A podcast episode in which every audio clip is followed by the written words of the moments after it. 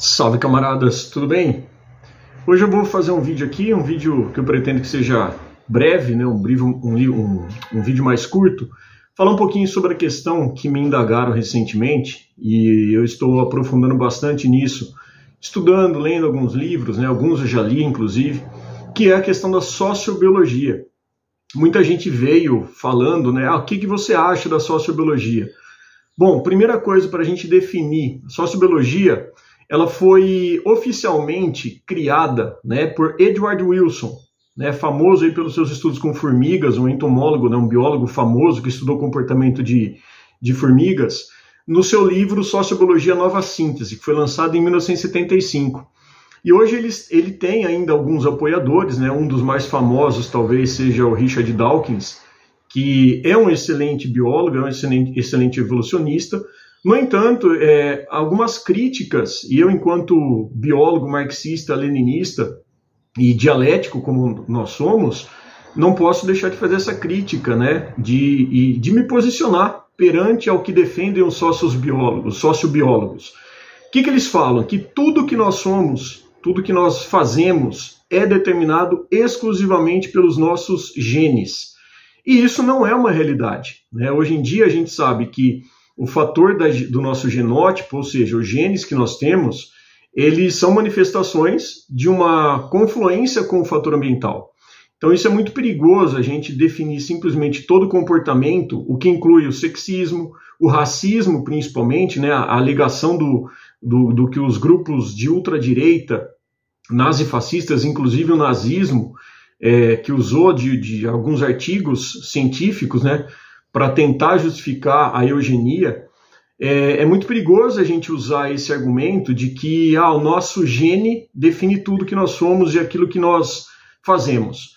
É, o que a gente tem que entender é que, por exemplo, se a gente pegar dois indivíduos gêmeos idênticos, né, monovitelinos, gerados ali de uma única vez, uma única placenta, e eles forem criados em condições distintas, em, em fatores ambientais, isso pode ser relacionado, por exemplo, é, a própria alimentação, nós vamos ver que há uma diferença na manifestação fenotípica, o que inclui o próprio comportamento.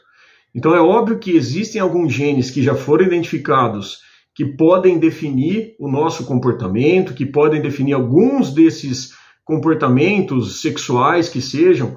No entanto, não é o fator determinante. Né? Nós não podemos esquecer que o ambiente ele, ele molda os nossos genes.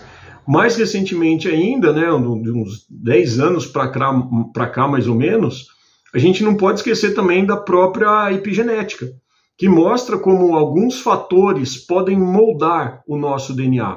Claro, desde que nós tenhamos a, a genética né, destinada aí no nosso, escrita no nosso material genético. Então, por exemplo, se a gente tem é, um estudo famoso, perdão, que eles fizeram com ratos, mostrando que inclusive o trauma é passado adiante. Né? Um famoso estudo que fizeram com camundongos em laboratório, que pode ser extrapolado, obviamente depende de, de vários estudos, mas mostra que ratos que sofreram choques é, durante o cheiro de uma cerejeira, da flor de cerejeira, é, eles geraram filhos que, mesmo que não, nunca tivessem tido contato com choque, ao sentir o cheiro, manifestavam altos níveis de estresse relacionando, relacionando isso a esse trauma genético herdado pelos seus pais. E mais do que esses filhos, os próprios filhos desses filhos, ou seja, netos daqueles camundongos que sofriam choque a, a partir do momento em que eles, eles é, o odor da, da cerejeira, esses netos também manifestavam. Então, não é uma coisa assim pré-determinada, né, que a gente pode estar falando que a genética o fato de a gente ter um, um, uma carga genética vai fazer tudo isso. E como eu falei, isso é muito perigoso porque vai incluir comportamentos como o, o racismo, o estupro, a própria agressividade, o fator de, da própria corrupção né, que a gente está vendo aí. E aí, quem vem contrapor isso, que praticamente não é abordado nem nas faculdades, menos ainda no, no, no ensino fundamental, né, no ensino médio, é o, o estudo de um biólogo muito famoso e pouco citado, né, que merece aqui a nossa lembrança, o Richard Lewontin, que fala exatamente de uma forma contraditória a essa ideia do determinismo biológico. ele fala exatamente que nós temos aí um comportamento que depende não apenas, percebam, ele não nega o fator genético, mas ele fala que o fator genético ele é um aliado, mas que ele depende diretamente da, da, das condições ambientais. Tem alguns livros famosos dele, eu tive a oportunidade de ler dois e estou finalizando um agora, chamado Dialética da Biologia.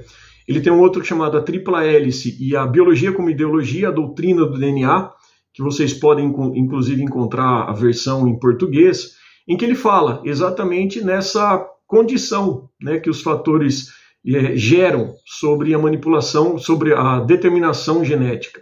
Então é uma coisa muito perigosa a gente falar isso, ainda mais em tempos atuais, né, da, da ascensão dessa extrema-direita, é, falar que nós somos fruto do nosso DNA, porque isso pode levar a uma ideia de uma neogenia. Já escrevi algumas coisas sobre isso, vou deixar o link na descrição do, do, do, vídeo, né, ou do áudio do pessoal do que vai ouvir no podcast posteriormente. E eu falei um pouquinho sobre isso, né, essa, essa perigo, esse perigo, né, essa periculosidade que a biologia, como um fator científico, ela pode levar também à eugenia. Como foi aí quando surgiu essa ideia absurda aí do nazismo, e agora a gente está vendo aí da, com, com o, o neo, neonazifascismo, né, como a gente pode é, rotular essa triste realidade que nós estamos aí sobrevivendo. Então é isso que eu queria passar um pouquinho para vocês, até porque quando a gente fala dessa ideia de, de da, do DNA, a gente não está negando a ciência, a gente não está negando o fator genético, mas nós temos que entender também que nós, enquanto animais humanos, acima de tudo, é, nós temos um diferencial, né, que é exatamente essa perspectiva de podermos tomar medidas, tomarmos atitudes moralmente corretas sabendo o que é correto ou não. A gente não pode cair nesse, nesse senso comum de que não, eu, eu agi dessa maneira porque meu instinto falou mais alto. Nós, enquanto seres morais, seres é, empáticos, a gente sabe o que é certo e o que é errado. Né? A gente não pode cometer esse tipo de, de comportamento absurdo aí, tentando justificar apenas como um fator pré-determinante porque está na nossa genética. Né? Tomar muito cuidado com isso, até porque isso daí há um interesse é, social no sentido de, de favorecer, né, o que vai contra, obviamente, os princípios da igualdade, os princípios do que nós defendemos enquanto progressistas, marxistas, né, de uma sociedade igualitária. Então não é porque ah, eu tenho um gene e esse gene vai determinar meu comportamento. Você imagina isso em tempos de terapia genética, em tempos de manipulação de medicamentos que a gente pode estar tá criando, né, para acessar, ou até mesmo, né, para não só para curar uma doença, né, dando perspectivas para quem tem dinheiro e poder pagar esse medicamento é, direcionado para esse tratamento. Mas imagina com todo esse sequenciamento genético, né, pensando numa questão de, de uma busca por emprego. É, mais do que o currículo, de repente, uma empresa, quem garante que ela não vai fazer o seu perfil genético em cima desse perfil genético, olha, como você tem um gene aqui que pode estar relacionado com determinado comportamento de corrupção, de, de dormir até mais tarde, enfim. É, imagina essa empresa podendo promover essa seleção, né, esse preconceito perante uma população, perante uma pessoa. Então é bastante preocupante esse tipo de condição. É, eu não, não sou adepto à sociobiologia, mas, de novo, não nego o fator genético. O que a gente tem que entender é que as condições ambientais promovidas principalmente pelo mundo capitalista, né? acesso às condições, a, a, alimento de qualidade, a, a, luta né, constante que a gente tem aí pela sobrevivência. A gente tem aí que trabalha-se tanto, ganha-se pouco para pagar um aluguel, e em função disso a gente dorme pouco, isso reflete o nosso comportamento, a gente vai desencadear problemas de saúde, aumento da pressão arterial, alteração nos hormônios, como a gente já falou muitas vezes, né? Tem alguns vídeos aí também, e alguns podcasts onde eu já abordo isso. Então a questão da, da manifestação da nossa genética, ela não é determinada apenas pelo nosso código genético. Os fatores ambientais estão envolvidos nisso. E é por isso que a gente tem que levar essa discussão adiante, é, debater isso daí, dialogar e trazer essa, essa percepção marxista que Levontin principalmente traz para a gente, mas ela é abafada, ela é tentada, uma, uma tentativa de apagamento dessa situação, né, da manipulação do ambiente.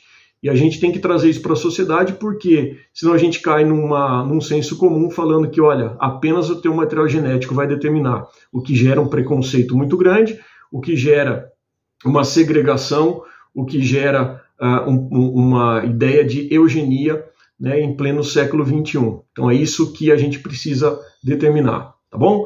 Não existe determinismo biológico meramente pelo DNA, não existe essa ideia do reducionismo biológico. Nós somos seres ambientais, nós somos seres aí que estamos no ambiente, nós construímos esse ambiente. Agora, esse ambiente ele tem que estar jogando a nosso favor. Caso contrário, aí sim, os genes serão alterados no sentido de expressar as suas características, alterar a nossa fisiologia, gerando indivíduos adoentados, gerando indivíduos com comportamentos não condizentes com a, a dita normalidade, mas não por conta do DNA, e sim em função do fator ambiental principalmente, tá bom? Aproveito e faço também o convite para vocês, quem não se inscreveu, se inscrever no canal, é de graça. Quem puder fazer um Pix aí colaborando, né, para a gente manter essa, esse canal. Quem puder adquirir o, vidro, o, o livro aqui, ó, Um Irritante Necessário, chama no direct no Instagram, que é o Biólogo Socialista, ou até mesmo o Prof. Padula e a gente faz um preço camarada aí, vocês ajudam. Quem sabe aí na proposta de uma futura, futuramente a gente lançar um novo livro aí sobre uma questão mais biológica relacionada, obviamente, com as questões sociais, tá bom?